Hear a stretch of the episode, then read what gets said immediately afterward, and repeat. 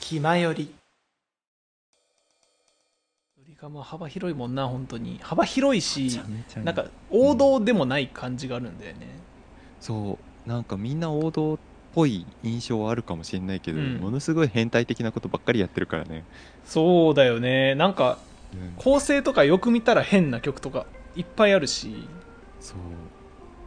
それこそこの前ね麦茶さんとあの、うん修学旅行でカラオケ行った時に歌った「哀愁の G.I. ジョー」とかさね ね何系って言えないよねなんかそうなんか一応ボサノバっぽいんだけどみたいそうなそうそうそそうなんかボサノバとかジャズとかっていうそういうエッセンスはうんちゃんと抜き出して曲に落とし込まれてるんだけど、でもあくまでポップスなんだよねドリカムのやってるこうと、うんまあ、ポップスが内包してる幅広さみたいなのももちろんあるんだけど、うん、そうだねあとそのドリカムの変態的なところっていうとうんあの「ザ・ドリームクエストっていうあのアルバムがあって、うんまあ、通称ドリクエっていうんだけど、はいはいそのドリクエのオープニングの「ザ・テーマ・オブ・ザ・ドリーム・クエスト」っていう曲、うんオープニングテーマで1分半ぐらいのやつなんだけど、うんあのなんか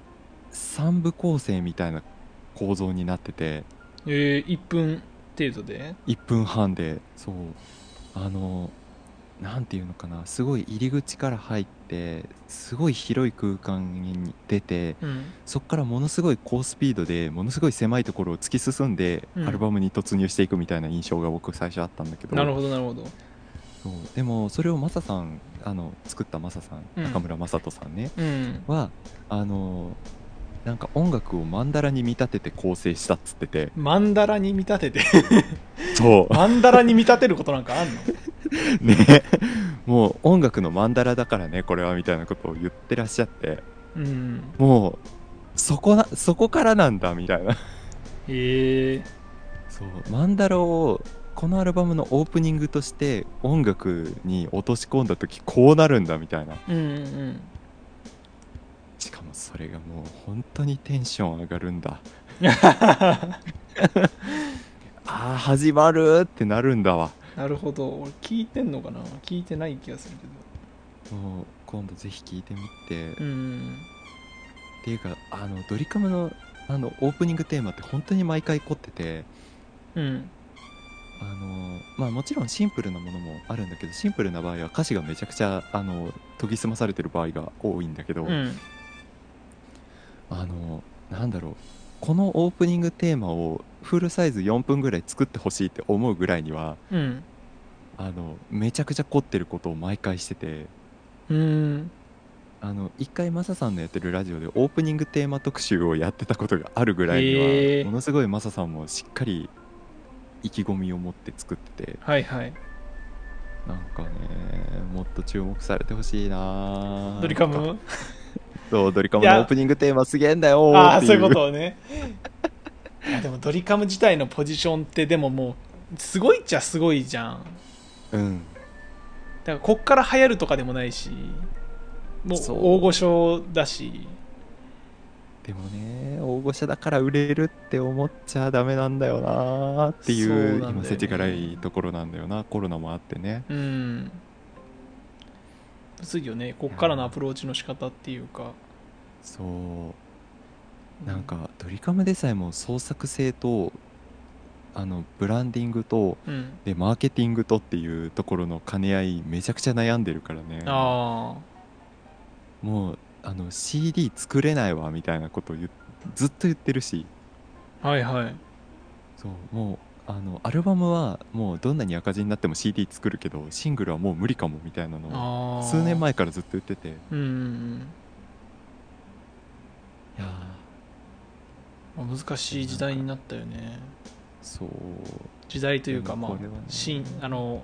ドリカムがそういうそうそうそうそうそう時期にあるのかっていうところもあるしうんなんか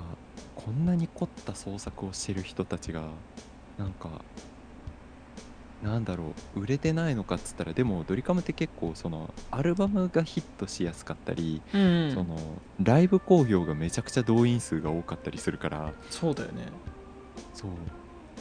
そこですごいあの人気が高い分なんかバランス取ってるバランス取ってるって言い方もどうかと思ったんですけどなそるこほがど、ね、突出してる分成り立ってるんだけど楽曲もすげえんだっていう、うんもう何回でも言うけどなんかでも今の時代流行ってる歌自体すごいなんかうん創作性がある曲っていうのが流行ってたりするよねそうだねなんかキングヌーの「白日」とかもうんすごいじゃんなんかとんでもない構成してるよ、ね、とんでもない構成してたりであれが流行ったりするじゃんなんかあこんな今までメジャーになりそうになかったものメジャーとしてめちゃくちゃ売れたりするんだみたいなのって結構あるよね最近最近めっちゃあるよねでいつぐらいから、うんだ米津玄師が台頭してきてからぐらいじゃないわかんないけどそうだねそんなイメージがあるんだけど、確かに米津でなもんまかあすごいから、ねさっきさっき訴状に上がってたそれこそあのあれ東京事変の,、うんあの「紅白」で披露してた「緑秋」っていううん曲があるんだけど最初聞いた時なんかメロディー一つ一つはすごいあのなんかすごく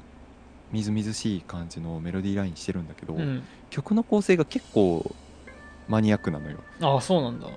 そうなんか覚えんのむずって思ってえ結構びっくりしたなんかあこれを「紅白」で披露するんだみたいなうんもう紅白」ではフルでやったのフルでやった、へえすごかったよめちゃくちゃ盛り上がってた僕の中でね車車前麦茶内でねそうそうそうそういやあのすげえ量の紙吹雪が吹いててツイッターでも結構話題になってたええもうね本人たち見えないぐらい紙吹雪が ええまあなんかそういうトレンドなのかなうんななんんかか複雑な構成だったりっていうのは結構最近そのトレンドというか作り手側が結構作るようになってきたって感じはするよねうんなんかいなんだろうねシンプルなものってやり尽くされたっていう感じがするのかなしてるのかなー本人たちがシンプルかつなんかいいみたいなものってそれも一つあるかなとは思うんだけど、んなんかその何だったかななんかの番組で言ってたんだけどそのあの昔はうんそのみんなが歌えるものだったりそれこそそのあのアイドルが歌えるものみたいなうん感じの、そのすごいあのマニアックな曲を作るのはマニアックな曲を作る人がやればいいみたいな感じの、うんなんか住み分けがあったんだけど、うん最近はそのなんか歌える曲うんななんて言ったらいいのかなその白日とかもすごい高いじゃない高いそうでもあれをなんかパフォーマンスしようって思う人が出てきてうんそれをパフォーマンスできる人も出てきてってうんなってきてるからできる人が増えてきてるっていうかそのあなんていうのかなほら、えー、とフィギュアスケートでもさ、うんもう4回転半になんか挑戦みたいな感じのうん最近ずっと言われてるけど、あうん一昔前なんて4回転やるだけでもやべえやべえってすげえ言われてたああのに、はいはいはいもう4回転飛べなきゃ金メダル取れませんがみたいな感じのなるほどね状態になってるっていう、だから音楽もそれと一緒で結構その自分たちのやりたいことに自分自分たちの声のスキルなんていうの、う歌うスキルを合わせるみたいな方に